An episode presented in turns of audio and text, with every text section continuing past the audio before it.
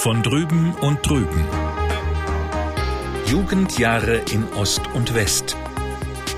Ein Podcast mit Dorin Jonas und Mario Köhne von MDR Sachsen-Anhalt. Hallo Doreen. Hallo Mario.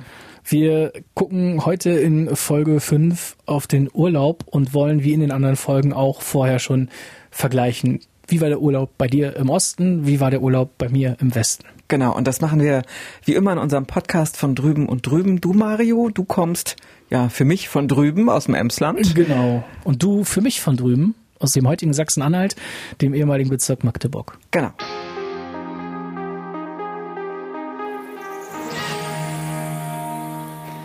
Mario, kannst du dich an deinen ersten Urlaub erinnern? So richtig mit Sonnenhut und so? Also ich kenne Fotos ähm, von, äh, von mir. Mein Onkel hatte einen relativ großen Bulli. Da sind Fotos irgendwie an der Nordsee entstanden, aber daran kann ich, da war ich wirklich ein ganz, ganz kleiner Dötz nur. Daran kann ich mich, nicht, also das kenne ich tatsächlich nur von Fotos. Ich erinnere mich an unsere allererste Tour nach Österreich, nach Kärnten, wo wir mein Leben lang jeden Sommer hingefahren sind. Also jetzt sag mal, 30 Jahre? Ja. Ja, ja, also seit Mitte der 80er Jahre fahren meine Eltern dort immer hin.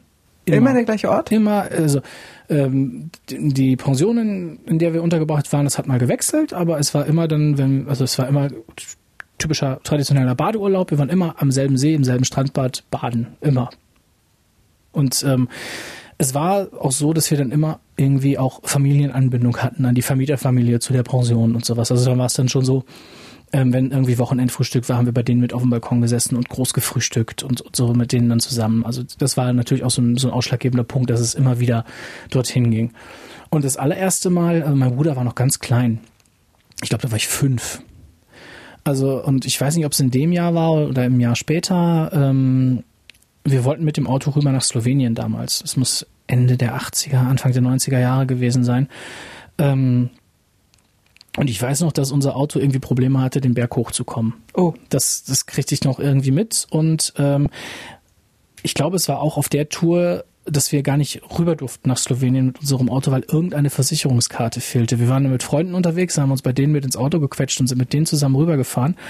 Aber das ist so, so, sind so die ersten Urlaubserinnerungen, also Erinnerungen daran, was so abseits des typischen Badens passiert ist, die ich, die ich habe, ja.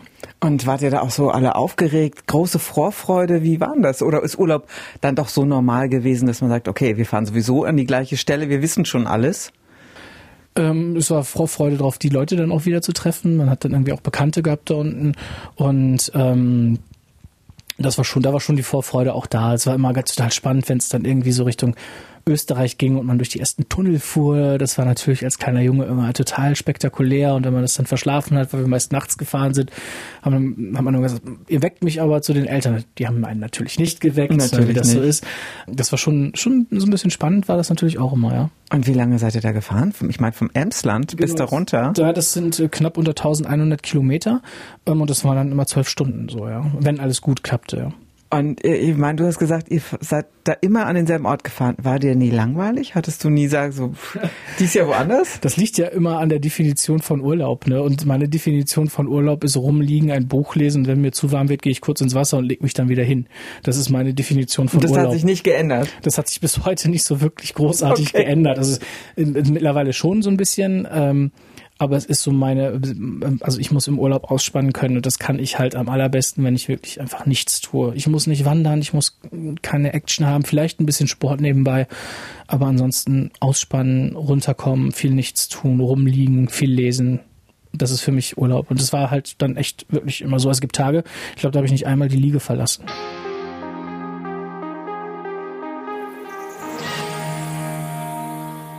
Also ich glaube, bei uns ist ja so jetzt aus der anderen drüben Sicht, also aus Ostsicht ist für uns ja der klassische Westdeutsche ja mindestens einmal im Jahr nach Mallorca geflogen oder war in Spanien oder Italien, mhm. irgendwo, wo es so ein bisschen südlicher war, noch wärmer als in Österreich. Es gab auch ganz andere Küche, anderen Wein. Aber eure Familie hat das nicht gemacht. Ähm, also ganz grundsätzlich nicht. Und ich muss auch sagen, das Wetter in Kärnten steht dem in, in, in äh, Spanien gar nicht so viel nach. Es waren auch immer Werte um 30 Grad, die man da hatte und viel Sonnenschein. Und da war es auch tatsächlich so, wenn ähm, es da mal irgendwie gewittert hat, war das eine Viertelstunde und dann war es vorbei. Dann war wieder super Wetter. Also man ist dann irgendwie für die Viertelstunde, wo es gewittert hat, hat man sich ins Strandbad gesetzt, in das Café, hat da irgendwie was ein Eis gegessen oder so und ist danach wieder auf seinen Liegenplatz gegangen und hat dann weitergemacht. Okay, aber mehr gab's nicht. Wie mehr gab's Das nicht. Meer gab's nicht. Nee, mehr gab's dann tatsächlich im Sommer nicht. Das war schon, schon ein Stück weit weg. Ähm, wir haben das mal äh, gemacht. Ich habe während der Schulzeit, gegen Ende meiner Schulzeit, an der Tankstelle gejobbt, an der Kasse. Und mein damaliger Chef hatte ein Haus in der Nähe von Alicante, an Spaniens Ostküste. Und äh, da sind wir dann runtergeflogen. Das war, ich weiß gar nicht, das war- das war nicht mein erster Flug, aber da bin ich dann mit meinen Eltern geflogen. Wir haben auch Mietwagen vom Flughafen genommen und äh, sind dann dorthin gefahren und die hatten auch einen Pool am Haus und sowas. Also so wirklich schön so am, am Berg gelegen, so mit Blick ins Tal und so. Das war wirklich wunderschön. So, das war das, das erste Mal so ein bisschen Urlaub am Meer quasi. Und Malle war ich tatsächlich in meinem Leben natürlich auch einmal ähm, mit zwei Freunden. Das war mein allererster Flug, wenn ich das richtig noch zusammenkriege. Ähm, äh, typischer Malle und Ballermann-Urlaub, ja. Also tatsächlich äh, wirklich Ballermann-Urlaub. Also da war ich ja nie. Ich war nicht mal in Spanien bislang. Mhm. Und zu DDR-Zeiten ja sowieso nicht.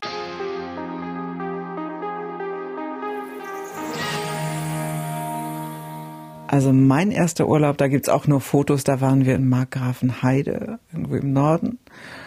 Und so einen richtigen Familienurlaub haben wir selber, also eigentlich fast gar nicht gemacht, weil meine Eltern viel gearbeitet haben und meine Großeltern oder meine Großmutter war ja einfach im Haus mit und die musste gepflegt werden. Und deswegen sind wir als Familie fast gar nicht weggefahren, aber eben nur fast, denn ich habe mir zu meiner Jugendweihe, da war ich ja in der achten Klasse, habe ich mir gewünscht, dass wir alle irgendwie zusammen wegfahren und ins Ausland fahren. Und zu DDR-Zeiten war das so, äh, man konnte, also wirklich ins Ausland als Familie so privat zu fahren, war recht schwierig und auch recht teuer. Und mein Vater hatte ähm, damals in so einer Baufirma gearbeitet und die hatte ähm, so ein es war kein Ferienlager, aber es war wie so eine Ferien, wie so ein Ferienhaus oder sowas. Aber das muss man sich vorstellen, das waren äh, verschiedene Familien, die alle irgendwie an dieser, an diesem Betrieb hingen, wo die Väter oder Mütter dort gearbeitet haben. Und dann sind wir mit unserem orangefarbenen Trabi, habe ich ja mal erzählt, wie der aussah. Der war auch ziemlich klapprig, wirklich bis in die Tschechoslowakei gefahren. Und das war auch ein ganz eine lockere, eine ganze Tagesreise. Es knatterte auch ordentlich. Und ähm, du, bei euch war das wahrscheinlich so, wenn ihr eine Pension hattet, hatte jeder sein Zimmer und hattet auch nicht. Wir hatten ähm, anfangs ein großes Zimmer zu viert. Und später hatten meine Eltern ein Zimmer und ich habe mir eins mit meinem Bruder geteilt. Und meine Schwester ist vier Jahre jünger als ich, also wir waren 14 und 10, wir Mädchen und meine Eltern. Und jeder hatte ein Zimmer mit einem Doppelstockbett. Also ich glaube, meine Eltern fanden das nicht lustig. Ich wollte gerade sagen, das ist, hat ja eher Jugendherbergscham. Genau so war es auch. Es war auch echt Jugendherbergscham. Meine Eltern haben das gemacht, ich habe es mir gewünscht und äh, ich fand es dann auch toll. Aber wenn ich jetzt Urlaub mache, mache ich das natürlich komplett anders. Das ist ähm, so so. Das war schon sehr spartanisches Urlauben. Das war jetzt der Luxus war, dass man in einem anderen Land war endlich mal. Das war auch mein erstes Mal, dass ich überhaupt im Ausland war. Nee, das zweite Mal, Entschuldigung. Denn äh, bei uns gab es noch sowas wie Ferienlager. Kennst du das? Äh, ja, also wir haben es als Zeltlager im Sommer in den Ferien immer gehabt. Für, also ich war nie mit, weil ich kein Zeltfan bin. Aber für äh, die anderen Kinder sind dann oft im Sommer mit der mit der Kirchengemeinde ins äh, Zeltlager gefahren. Wie alt war man da so? Weißt du das noch? Also ich glaube so bis 15 Jahre vielleicht. Und bei uns funktionierte das so ähnlich. Also es gab für die Grundschüler, das nannte sich Ferienspiele, da konnte man, das war auch ein Zeltlager, das war in Wassensdorf, das war so zwei, drei Kilometer von Öbisfelde entfernt. Da war eine Badekuhle, da konnte man halt den ganzen Tag schwimmen, ein paar Spiele machen. Und dann gab es ein bisschen Mittagessen und dann ist man als ganz klein noch mit nach Haus gefahren, also wieder zurück nach Öbisfelde. Und ansonsten hat man da auch gezeltet. Und da, ich habe erzählt, dass diese diese NVA-Soldaten, diese Grenzsoldaten eigentlich überall auch sichtbar waren. Und die kamen dann regelmäßig auch abends und fuhren dann über den Zeltplatz, redeten dann mit dem Zeltplatzleiter oder auch mit uns und ähm, guckten dann eben auch so mal, was so Sache ist. Obwohl wir ja alle in diesem Zeltlager waren ja nur Leute, die auch in dieser Schule waren, also auch in Öbisfelde waren. Und ins Ferienlager so richtig weit weg, oder für meine Verhältnisse weit weg, da war ich in der dritten Klasse und da ging es nach Bad Frankenhausen. Das war auch wie bei diesem Urlaub so ein, äh, äh, ja so eine betriebliche Einrichtung. Und da waren wir halt wandern und äh, es war so eine kleine Gruppe. Und äh, ich erinnere mich noch an eine Geschichte in Bad Frankenhausen gab es dieses Riesenmonument oder es entstand damals gerade zum Bauernkrieg, Thomas Münzer und Luther und so. Und das war ja eine ganz schön blutige Angelegenheit. Und ich weiß noch, ich konnte Tage oder Nächte lang nicht schlafen, weil ich das einfach so gruselig fand. Mhm. Und da war ich noch einmal an der Ostsee in Glove und dann bin ich auch noch mal auch über so ein Ferienlager in die Tschechoslowakei gefahren.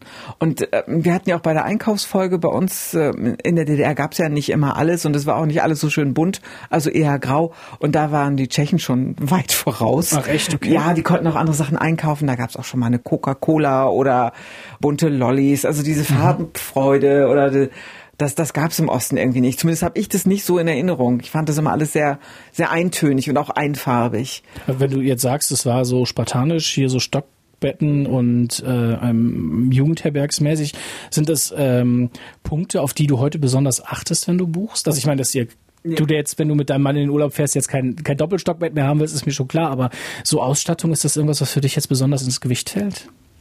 Ich glaube, man kriegt auch gar kein Zimmer mehr mit Doppelstockbett heutzutage. Ne? Und ich guck, also dadurch, dass ich die, wenn ich Urlaube buche, schaue ich ja schon, äh, A, mache ich das wirklich komplett individuell. Also ich nehme da keinen Zwischenanbieter oder irgendwas. Und da gucke ich einfach, dass ich, äh, dass ich Klarheit habe, Platz habe und dass man sich da wohlfühlen kann. Ne? Also nur es gab halt zu DDR-Zeiten gar keine Alternative. Mhm. Weißt du, wir waren ja froh, dass wir überhaupt ins Ausland fahren durften. Das war ja was, sonst hätte man das ja nur innerhalb der DDR gemacht und die Plätze waren da ja alle sehr begehrt. Die DDR war ja auch nicht so ein großes Land. Und das muss ich vielleicht noch erklären. In der DDR gab es keine Pauschalreisen wie bei euch, sondern eben Urlaube, die vom Betrieb oder dem FDGB, also für den, vom Gewerkschaftsbund, organisiert und angeboten wurden. Die Nachfrage war natürlich enorm, also deutlich höher als das Angebot. Und besonders begehrt waren natürlich Plätze an der Ostsee, ob man nun im Ferienheim war oder auch auf einem Zeltplatz. Und auch die Ferienlager, die wurden von den Betrieben der Eltern organisiert. Das kostete für uns Kinder auch etwas, war aber eben stark subventioniert. Und ähm, deswegen so immer an denselben Urlaubsort fahren, das war für uns jedenfalls, also für meine Familie, nie ein Thema. Ich weiß aber auch nicht, ob das dann irgendwann, also meine Eltern haben sehr viel Geld in das Haus gesteckt, ob das dann irgendwann auch eine Geldfrage war. Mhm. Aber ähm, die selber oder wir alle zusammen, nee, das war eigentlich nicht so. Also das war schon, das war jetzt auch kein, es war eine Pension, wo in der wir dann immer waren, wenn wir ähm, in Kärnten waren. Ähm, das war alles einfach, aber es war alles sauber und es war auch alles gut gepflegt und und auch ähm, ja auf dem auf dem Stand, auf dem es sein konnte für die Einrichtung. Ähm, die hatten zum Beispiel auch keinen Fernseher oder so irgendwann gab es dann im Frühstücksraum mal einen Fernseher, wenn man irgendwie Fernsehen gucken wollte, aber das war dann eigentlich auch egal, weil man war abends irgendwie vom Rumliegen und Lesen so müde, dass man auch gut geschlafen hat. Ja. Und ähm, wir haben dann auch echt meistens, also äh, meine Eltern hatten dann früher immer einen Gasgrill mit dabei, wo ähm, oben auf der Flamme auch noch Herdplatten waren. Okay. Und da konnte man quasi unten grillen und oben kochen. Und das ließ sich immer ganz gut irgendwie verbinden. Dann gab es dann irgendwie. Durch der Selbstversorgung. Genau. Oh. Das haben wir Selbstversorger gemacht, konnten die Küche auch so ein bisschen mitnutzen und dann Kartoffeln kochen und solche Geschichten. Das haben wir dann alles da auf dem Grill dann immer gemacht. Hm. Auch ähm, natürlich auch immer eine Geldfrage, aber das war, ich fand, das hatte auch was Gemütliches irgendwie. Ne? Also ich ähm, mache das dann lieber so und habe das dann gemütlich, als dass das irgendwie, ne, also ich gehe dann lieber in Polterklamotten, in kurzer Hose, barfuß oder in Flipflops los anstatt dass ich mich dann immer wieder so so schick machen muss und so das ist dann ich habe es dann lieber tatsächlich gemütlich und auf dem Balkon bei einem bei einem kalten Getränk also was ich was ich nicht mache ist ich buche keine Riesenhotels oder mhm. äh, ich mag das nicht wenn es so tausend Leute um mich rum sind und ich kann mir immer noch keine Kreuzfahrt vorstellen das wäre für mich Horror. Ich mag das halt gerne, dass ich anhalte da, wo ich gerne bin mhm. und mir da was Schönes suche und äh, fertig aus.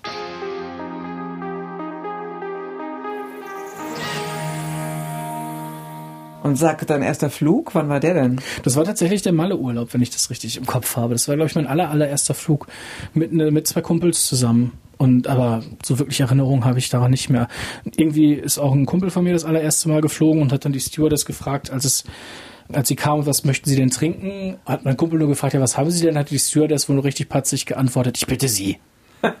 Ja, und da wusste er auch was. Ja, und dann hat er dann gesagt, irgendwie Wasser oder so. Ich weiß, weiß es auch gar nicht mehr. Ganz schnell irgendwas gesagt und dann war es auch gut. Also daran erinnere ich mich noch. Und ähm, ja, der zweite Flug war dann der, der nach, äh, nach Alicante dann, wo wir dann runtergeflogen sind in das Haus vom, von meinem damaligen Chef. Und ähm, das war auch, wir haben dann einen Mietwagen gebucht ähm, am Flughafen direkt. Und äh, der war viel zu klein und wollten dann den, den Vermieter anrufen, weil wir einen größeren Wagen haben wollten. Papa hatte noch spanische Münzen von seinem Malleurlaub aus den 80ern, die leider nicht mehr so aktuell waren. Also irgendwie war, glaube ich, noch Franco drauf zu sehen. Ähm, dann mussten wir irgendwie ein bisschen improvisieren, aber es hat dann auch geklappt, bis wir dann oben an diesem Haus angekommen sind. Es war jetzt nicht direkt am Meer, es war ein Stückchen weiter rein ins Landesinnere, aber schöner kleiner Ort, wirklich äh, schön gelegen mit einem, mit einem Pool dabei und es war, war, war wirklich wunderbar. Das Wetter war auch toll. Und ähm, ja, es ist so ein bisschen... Ähm, es reizt einen auch, dann tatsächlich das öfters zu machen, aber andererseits sage ich mir vielleicht auch nicht zu oft, damit es diesen besonderen Reiz nicht verliert. Also du fliegst nicht oft? Ich fliege total gerne, muss ich jetzt mal, ohne bitte mich zu schämen, sagen. Also ne, ich bin jemand, der das, der das eigentlich sehr, sehr genießt, das Fliegen und das auch total spannend findet. Ähm, ich möchte aber, dass es was Spannendes und was Besonderes bleibt. Das macht immer so einen besonderen Reiz. Das lässt sich schwierig in Worte fassen. Ne? Also ich habe auch kein Problem mit dem Zug in den Urlaub zu fahren. Ähm, aber wegfliegen ist immer noch wieder irgendwie was anderes, so ein ganz anderes Urlaubsgefühl nochmal. Machst du so Fernreisen jetzt inzwischen? Oder? Mittlerweile ja. Mittlerweile ja. Also ich hatte mir, bevor Corona kam, Kuba irgendwie noch offiziell geschrieben, solange Kuba noch halbwegs kubanisch und nicht amerikanisch ist. Ähm, das hat jetzt Corona erstmal gekickt. Ähm, und weiteres, ich finde Vietnam zum Beispiel total spannend, würde ich würd mich nochmal reizen. Meine erste Fernreise ging dann nach Thailand. Das war äh, ähm, es war komplett anders. Und also wir sind auf Koh Samui gewesen erst die ganze Zeit. Total schöne Insel. Aber typisch Mario, rumliegen, nichts tun. Viel von der Insel habe ich leider nicht gesehen. Und ähm, danach die drei Tage Bangkok, das war einfach die totale Reizüberflutung. Also das ist auch mit keiner Großstadt irgendwie vergleichbar, was einen auf, in Bangkok auf einen einprasselt. Also es ist immer Lärm, immer. Es ist nicht mal irgendwie ruhig in dieser Stadt. Und das ist nur so der, der kleinste Punkt, weil das alles viel größer und viel höher und viel lauter und viel dreckiger ist. Und dann dieser diese schwül-warme Hitze, die dann da noch, da noch steht, das war schon sehr beeindruckend. Ich würde es auch nochmal für zwei, drei Tage machen, aber bitte nicht länger.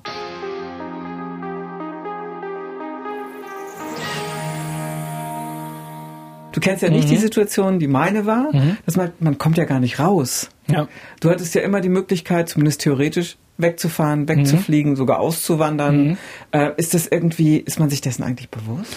Ich glaube nicht, weil es so selbstverständlich war. Also ich habe da auch nie wirklich drüber nachgedacht, weil ähm, ich habe ja so, so die Stichworte, den Stich, das Stichwort Sehnsuchtsort nochmal aufgeschrieben, auch für diese Folge. Wir hatten das ja auch schon mal angerissen. Das, der war für mich zwar ein Sehnsuchtsort, aber mir war klar, ich konnte dahin. Also früher oder später werde ich da auf jeden Fall hinkommen, ich, weil ich weiß, ich kann das, ich, ich durfte das.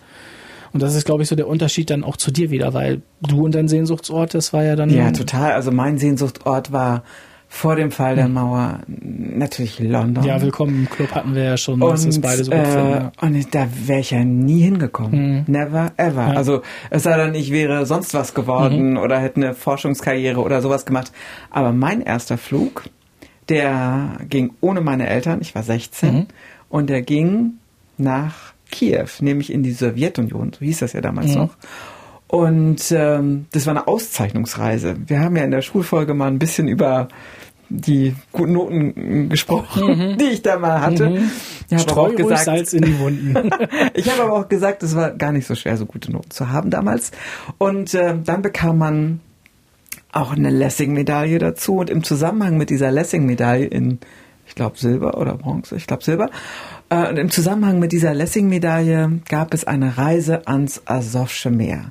Das war noch eine Gelegenheit für uns, junge Leute, rauszukommen. Also wenn man das jetzt nicht bezahlen konnte oder ähm, es gab noch eine Möglichkeit über Jugendtourist, aber das erzähle ich später nochmal. Jetzt wollte ich ja noch beim Asowsche Meer bleiben. Und ähm, ein paar Jahre zu, oder kurz zuvor ist eine sowjetische Aeroflot-Maschine abgestürzt, da mit einer Schulklasse drin, ein 86 meine ich. Und wir flogen dann mit dem gleichen Typus dann dorthin nach Kiew. Also erstmal große Sorgen bei den Eltern und so weiter.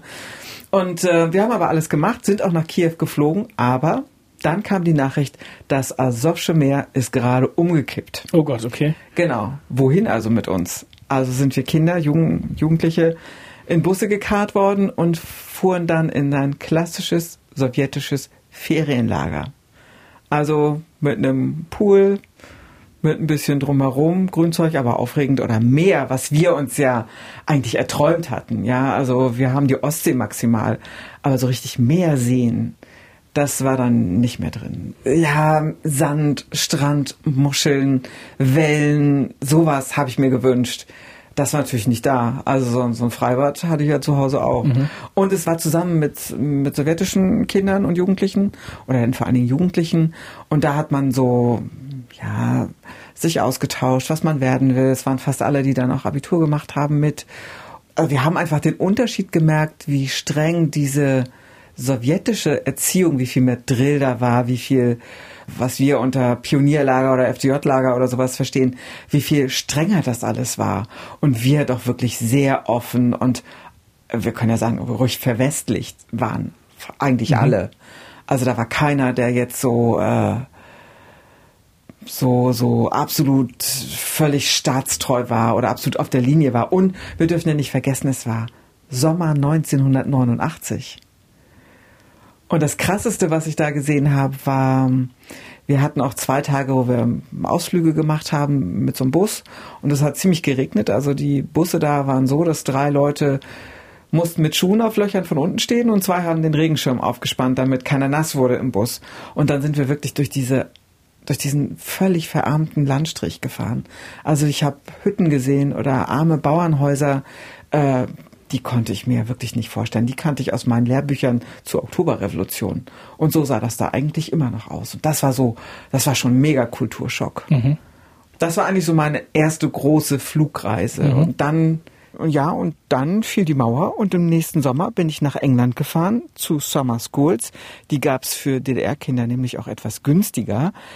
Und da habe ich mich auch sehr, sehr gefreut und war total glücklich, dass meine Eltern das mitgemacht haben und auch bezahlt haben. Also gekostet hat es ja schon was.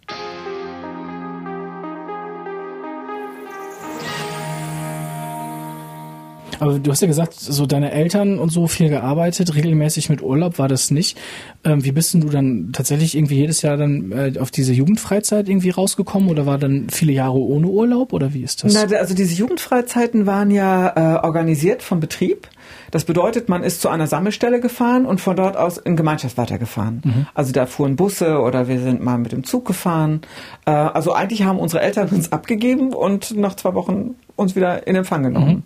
Mhm. Ne? Und in der Zeit dazwischen, ich war oft bei meiner Tante in Pollwitz, das ist wirklich mitten im Nirgendwo in der Letzlinger Heide. Im Winter hatten die einen großartigen Torfstich. Da wurde nämlich der Torf gestochen früher. Mhm. Und das waren großartige Schlittschuhflächen. Also da habe ich Winterferien verbracht. Und ansonsten hatten wir eben das, die Badeanstalt in Übisfelde. Da haben wir auch wirklich viele, viel Zeit verbracht im, im Sommer. Mhm. Ich hatte erzählt, es gibt noch diese Alternative zu Auslandsreisen zu DDR-Zeiten, die hieß Jugendtourist. Mhm. Und wenn man besser betucht war oder einfach mehr Geld für Urlaub ausgeben wollte oder was auch immer, dann konnte man sich da auch eine Reise buchen. Das wurde dann auch über die ähm, wurde organisiert und dann konnte man eben auch mal nach Rumänien fahren oder nach äh, Bulgarien oder sowas. Und dann war man eben auch am Meer. Mhm. Also wir konnten das nicht und es war auch nie Thema, dass äh, meine Eltern das jetzt allein für mich bezahlt hätten. Und für alle zusammen war das, glaube ich, auch gar nicht drin. Also der Urlaub gehörte irgendwie schon dazu, irgendwie zum Jahresrhythmus. Bei euch immer? Ja, ja, das war tatsächlich, also auch für meine Eltern immer, also es war irgendwie ein fester, ein fester Bestandteil. Da wurde irgendwie am Abreisetag wurde quasi schon fürs nächste Jahr dann gebucht, wie man die Zimmer haben wollte. Und irgendwann kam dann tatsächlich auch noch ein zweiter Urlaub im Jahr dazu. Also mein Vater hatte dann den Job gewechselt und dann ähm, sind wir tatsächlich auch nochmal im Herbst losgefahren. Da ging es dann aber immer ans Meer. Eine Woche irgendwie Nordsee, oder Ostsee, aber komischerweise auch nur die westdeutsche Ostsee. Ich habe bis Ich habe nie wirklich nachgefragt, warum wir es nie auf die ostdeutsche Seite der Ostsee geschafft haben. Also Fehmarn zum Beispiel oder ähm, an der Nordsee St. Peter-Ording, so die Ecke, mhm. also Büsum sind wir dann gewesen oder auch hier in Ostfriesland gar nicht mal so weit weg. Das ist ja auch relativ gut erreichbar. Also ihr wart nie äh, auf dem Dars, ihr wart nie auf Hiddensee, Nein, Rügen. Nein, meine Eltern waren später dann mal auf Rügen, jetzt vor ein paar Jahren mal im Fahrradurlaub. Ähm, aber wir waren, ich war, ich, ich wüsste jetzt nicht, dass ich mal an der ostdeutschen Ostsee gewesen bin. Ich hoffe, heute. du hast das nachgeholt. Ich muss es noch nachholen. Du hast es immer noch nicht nachgeholt. Ich habe es immer noch nicht nachgeholt. Vielleicht mache ich das für die, für die zweite Staffel, wenn es eine geben sollte. Unbedingt. Naja, also das war dann, dann, das war, also fand ich tatsächlich immer noch so ein bisschen cooler, weil es, ähm, ich weiß nicht, weil es einfach Herbst war und man hatte irgendwie so ein bisschen noch mehr Gemütlichkeit irgendwie, auch vom Wetter her. Na, man braucht ja nur ein Buch und Kamin, oder? Richtig ein, gefühlt, ja. Also ich, wir haben einmal den Fehler gemacht und sind Fahrrad gefahren. Ich hab, bin noch nie so nass geworden beim Regen wie beim Fahrradfahren am, auf dem Deich an dem Tag. Also ich war wirklich klatschnass und bin ins Watt gefallen, als wir dann da mal waren, wie sich das so richtig, also wirklich von oben bis unten voll. Also man kam dann wieder nach Hause und ist quasi mit den Klamotten unter die Dusche gegangen und sowas das ist halt dann so meistens so im, im zweiten Urlaub passiert, im Herbst, ja.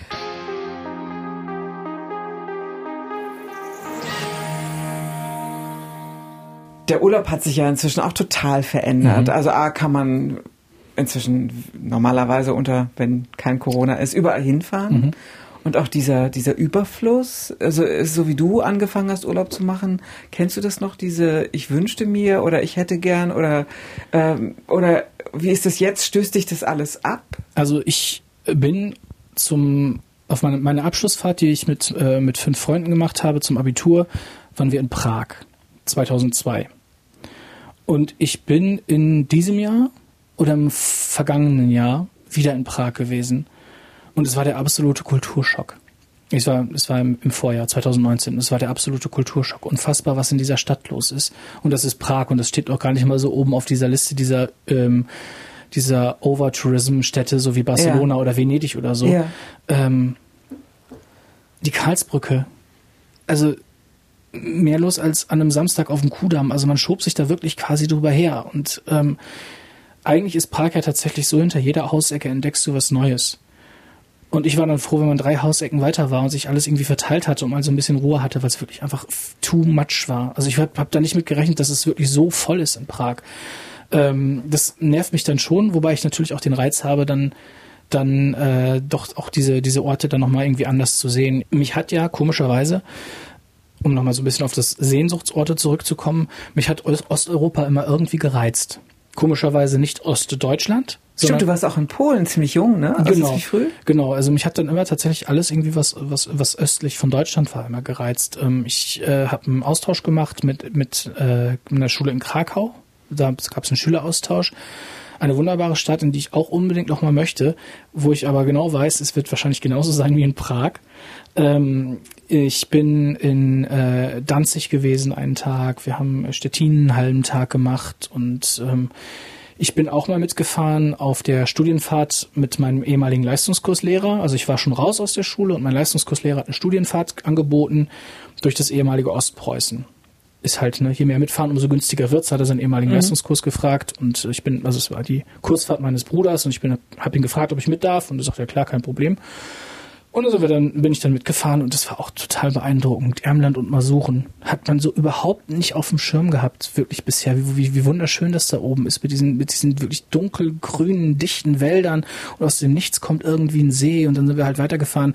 Wir waren in Königsberg, was ein Kulturschock war, das muss ich ganz ehrlich sagen. Ich war echt erstaunt, wie wie es da aussieht. Leider nicht, im, leider, nicht im so positiven, leider nicht im positiven Sinne. Ähm, man hatte so ein bisschen den Eindruck, diese Stadt ist so ein bisschen das ungewollte Stiefkind. Also es machte nicht den Eindruck, als würden sie da viel dran machen.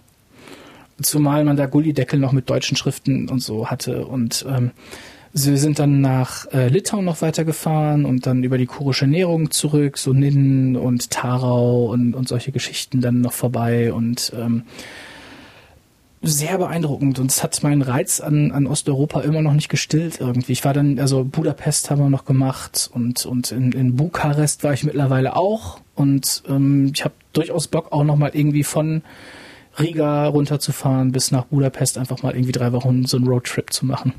Und hast du das Gefühl, du bist alleine? Oder zumindest als du diese äh, erste, diesen Austausch mit Krakau, das ist ja schon sehr ungewöhnlich, oder? Ja, das war tatsächlich sehr ungewöhnlich. Also ich weiß gar nicht, wie viele Schülerinnen und Schüler wir zusammengekriegt haben, aber wir waren, glaube ich, über drei Jahrgangsstufen verteilt und aus meiner Jahrgangsstufe waren wir zu zweit oder zu dritt, ich glaube zu dritt.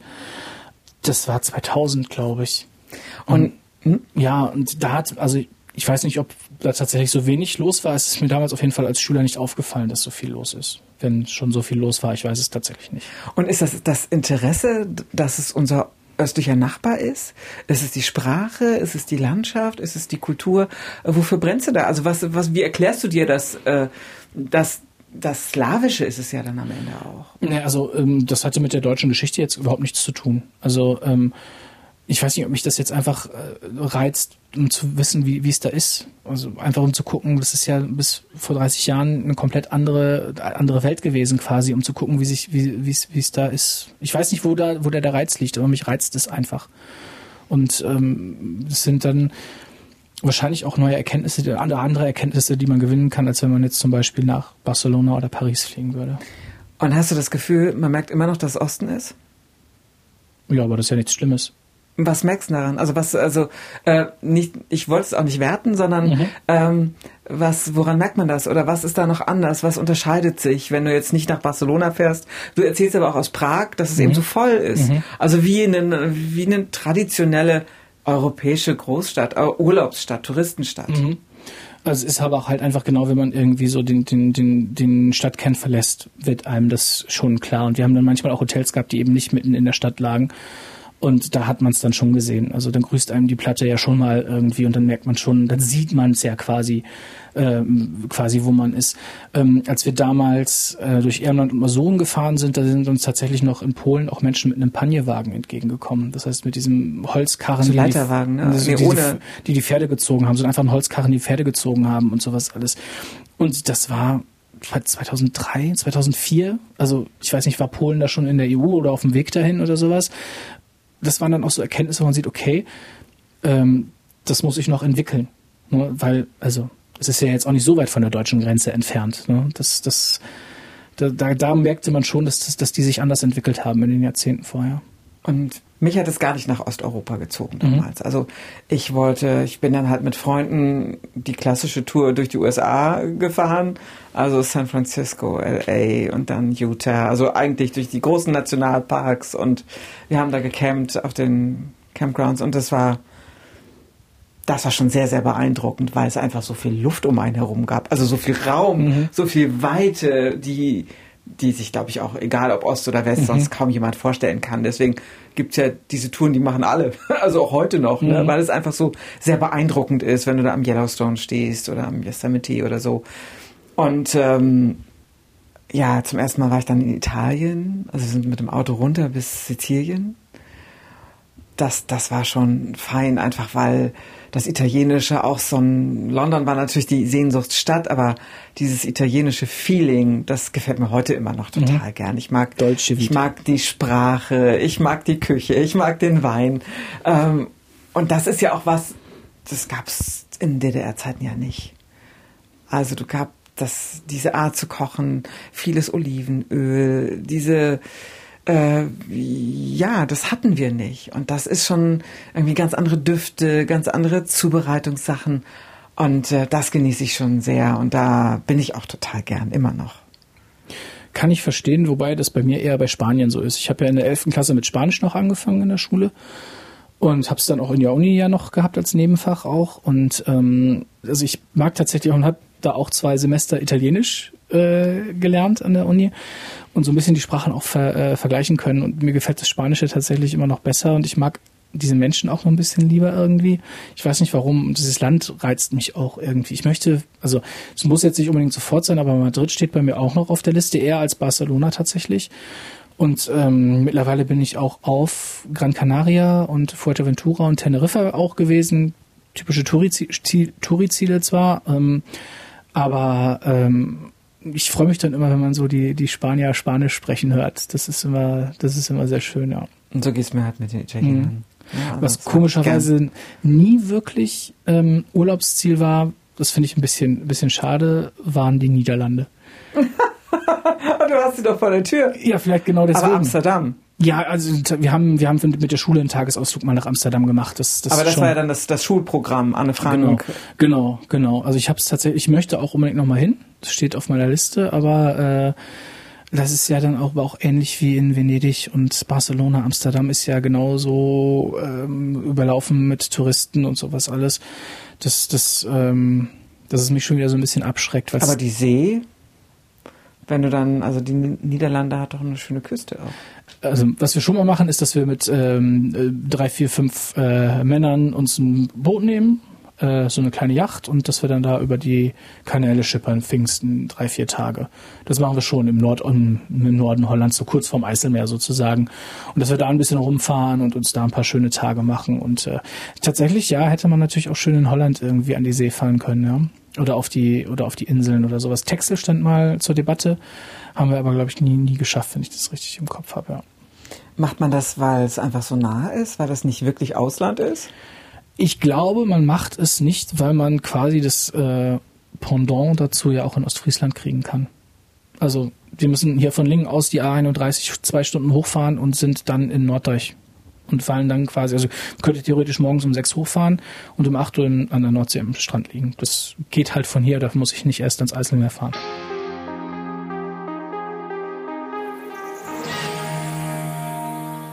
So, und ein Thema müssen wir noch ansprechen, weil wir gerade am Strand sind. FKK, wart ihr nackt? Nein, natürlich nicht. Also das war so, es stand auch nie zur Debatte. Ich wüsste jetzt auch nicht, wo ich, wo du hier in Lingen irgendwie FKK machen könntest. Na, ich meine auch eher am Meer und nicht in Nee. einem Freibad. Das kenne ich auch nicht. Null, gar nicht. Also ähm, ich bin jetzt, ist aber schon ein bisschen länger her, dass ich an der Nordsee war, aber ich kann mich nicht daran erinnern, dass da irgendwie FKK-Möglichkeiten waren. Und war das irgendwie ein Thema? Hat man darüber gelacht? So, die im Osten, die sind alle Nucky Dice? Also es war nie mit dem Ostbezug bei uns Thema. Natürlich hat man dann immer, als wir im Urlaub in Österreich am, an dem See, gab es einen Campingplatz für, für, für FKK-Urlauber. aber da hat man sich dann immer so ein bisschen hihihi, ne, so kichern lustig gemacht. Und äh, aber das ging, das ist auch null irgendwie, dass das irgendwie gesellschaftlich ist, dass das sich das irgendwie gesellschaftlich oder die Mehrheit der Gesellschaft das irgendwie macht. Das wüsste ich nicht. Und kanntest du das aber gar nicht aus dem Bezug zur DDR? Nein, das ist mir tatsächlich erst irgendwie im Nachhinein äh, irgendwie äh, wirklich tatsächlich habe ich das realisiert, dass das irgendwie im, im Osten sehr verbreitet war.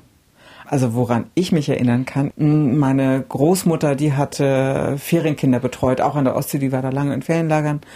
Da, glaube ich, sind die schon ziemlich freizügig rumgelaufen. Und wenn ich jetzt an der Ostsee bin, also am Weststrand oder so, dann ist halt die Hälfte nackig und die andere Hälfte nicht. Und eigentlich ist es ganz schön, auch nackig in die Ostsee zu springen. Also, aber also- das muss ja jeder so machen, wie er es mag. Wie, ich also, wollte gerade sagen, wie er damit zurechtkommt.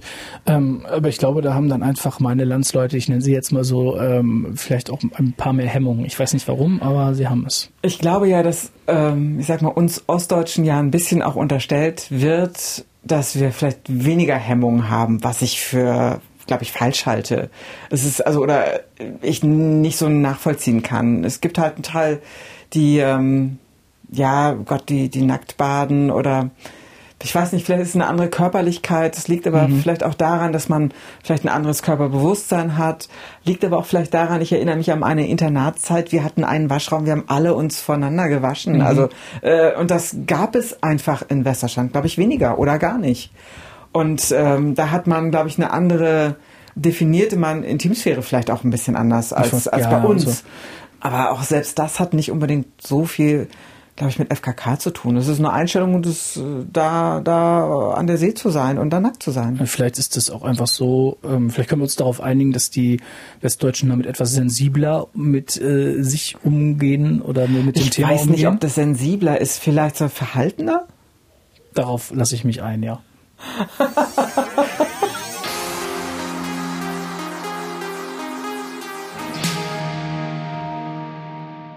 Bevor wir zum Schluss kommen, also heutzutage ist es ja so, dass man ähm, zwei Ausweisdokumente hat. Man hat ja seinen Perso und äh, einen Reisepass. Wie war denn das bei euch? Und konntest du mit deinem Perso einfach so mal eben nach Polen rüber? Nee, überhaupt nicht. Also du musstest ja einen Pass haben für das Ausland, egal welches. Und äh, zu DDR-Zeiten gab es ja nur die eine Richtung, also es ging ja nur in den Osten.